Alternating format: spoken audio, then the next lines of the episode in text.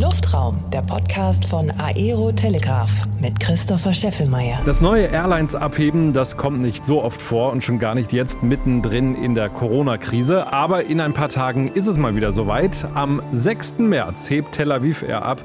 Die Fluggesellschaft wird Hamburg zweimal die Woche mit Tel Aviv in Israel verbinden. Vor diesem Jungfernflug haben wir uns mit einem der beiden Chefs der Airline unterhalten. Da hören wir sofort rein. Vorher noch eine Bitte. Gebt diesem Podcast in eurer Podcast-App eine 5-Sterne-Bewertung und abonniert ihn am besten. Das hilft uns, besser gefunden zu werden. Damit würdet ihr uns auf jeden Fall einen großen Gefallen tun. Danke dafür. Und während wir hier in Deutschland, Österreich und der Schweiz auf den Frühling warten, ist das Wetter in Israel schon richtig schön. Und von Hamburg aus gibt es jetzt wieder eine Direktverbindung in das Heilige Land. Eine Boeing 737 der Tel Aviv Air hebt am 6. März zum ersten Mal ab. Einer der beiden Geschäftsführer ist Paul Scodilaro, der schon ordentlich rumgekommen ist. Hier ein paar seiner Stationen. Pan American, American Airlines, Germanwings und Germania. Und jetzt eben der nächste Schritt, Tel Aviv Air. Ich wollte von ihm wissen, wie verrückt man sein muss, jetzt in dieser schwierigen Zeit für die Luftfahrt eine Airline zu gründen. Nicht verrückt, man muss einen Verstand haben. Also wer verrückt ist, der macht sowas ja nicht. Man muss einen Verstand haben, man muss eine Idee haben, man muss Partner finden.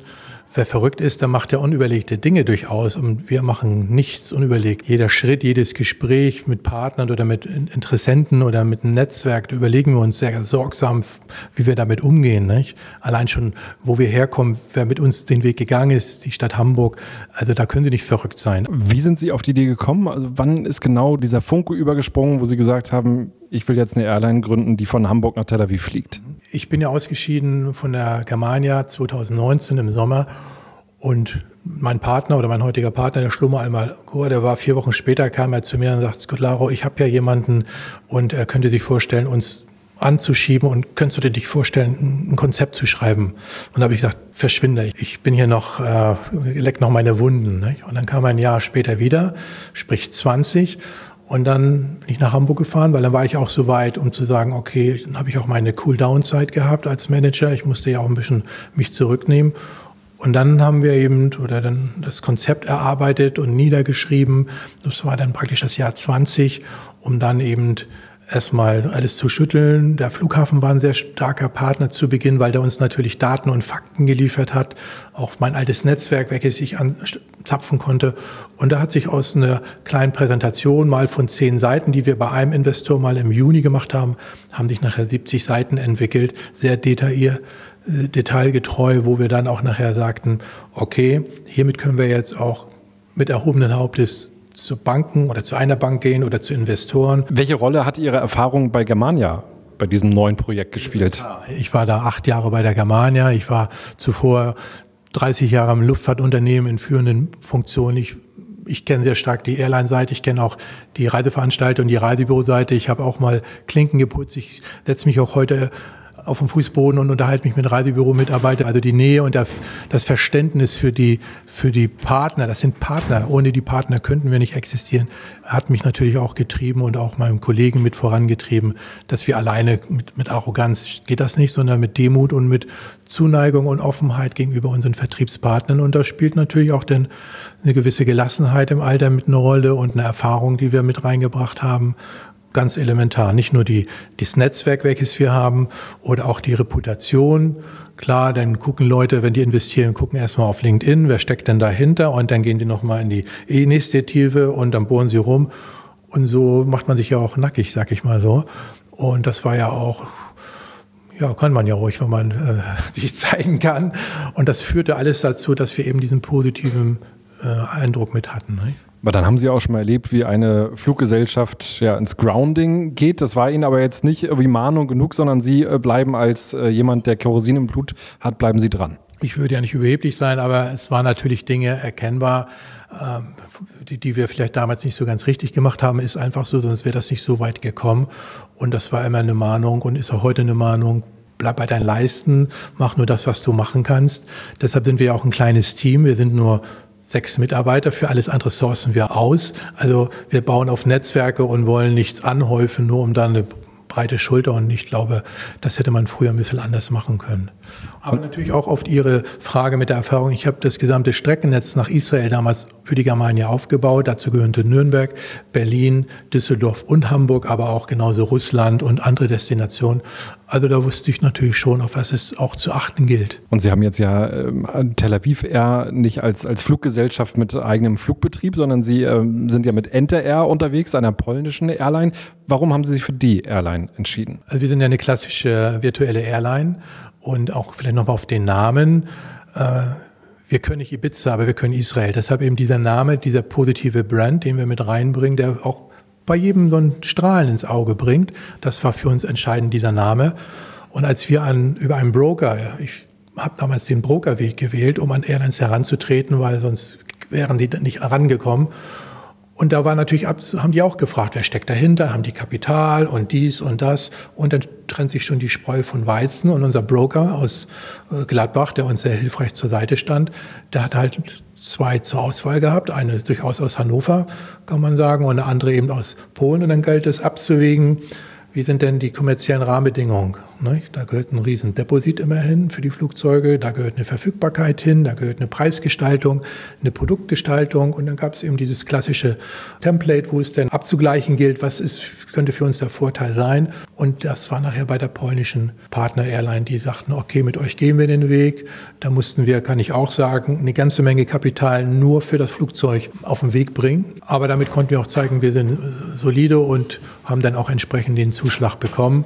Und die waren bereit auch zu sagen, du, wir fliegen nicht nachts an, sondern wir sind morgens da, wir fliegen abends zurück.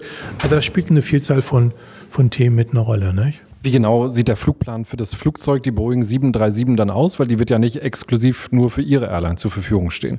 Genau, die NDR hat 25 Flugzeuge, die bringen halt dieses Flugzeug morgens aus wo auch immer nach Hamburg. Mag auch sein, dass sie vielleicht mal einen Abend vorher kommen, das geht aber nicht in, in mein Kassenbuch rein, sondern die werden morgen kommen.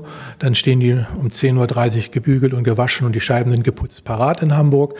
Dann geht's Richtung Tel Aviv, sind wir circa 14 Uhr in Tel Aviv, eine Stunde Turnaround, eine Stunde Zeitversetzung und dann geht das ab 17 Uhr aus Tel Aviv zurück, UTC, und dann sind sie hier um 21 Uhr wieder da und dann geht der Flieger auch wieder zurück. Eine normale Fluggesellschaft will ja natürlich immer, dass ein Flugzeug, wenn es am Flughafen ankommt, da auch gleich wieder weiterfliegt und dass da möglichst keine Leerflüge stattfinden.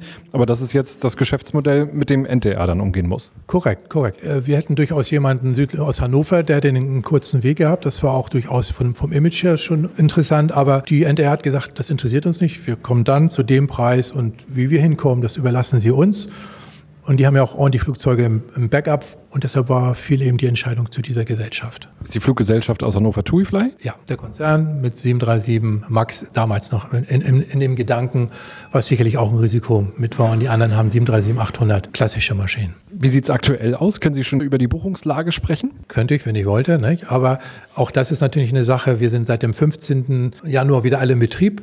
Aber wir haben ja nie abgeschaltet, auch als wir im Dezember ausgeschaltet haben oder uns zurückgenommen haben. Auch da für die Erstflüge, für die gesamte Saison hatten wir schon FITs, nicht ausreichend, ausreichend kann man nie haben, aber wir hatten eben Zusagen von deutschen Reiseveranstaltern schon für dieses Jahr. Ab März, weil wir beginnen ja am 6., am 7. beginnen die Hamburger Ferien, danach kommt das Pessachfest, das jüdische Osterfest und äh, die Hamburger Ferien, die dann anfangen oder auch Ostern in Hamburg. Und von daher haben wir schon die Zusagen, die wir hatten, mitnehmen können in, in dieses Jahr und haben eine solide Grundauslastung im Bereich von Reiseveranstalterbuchung, aber auch im Bereich FIT.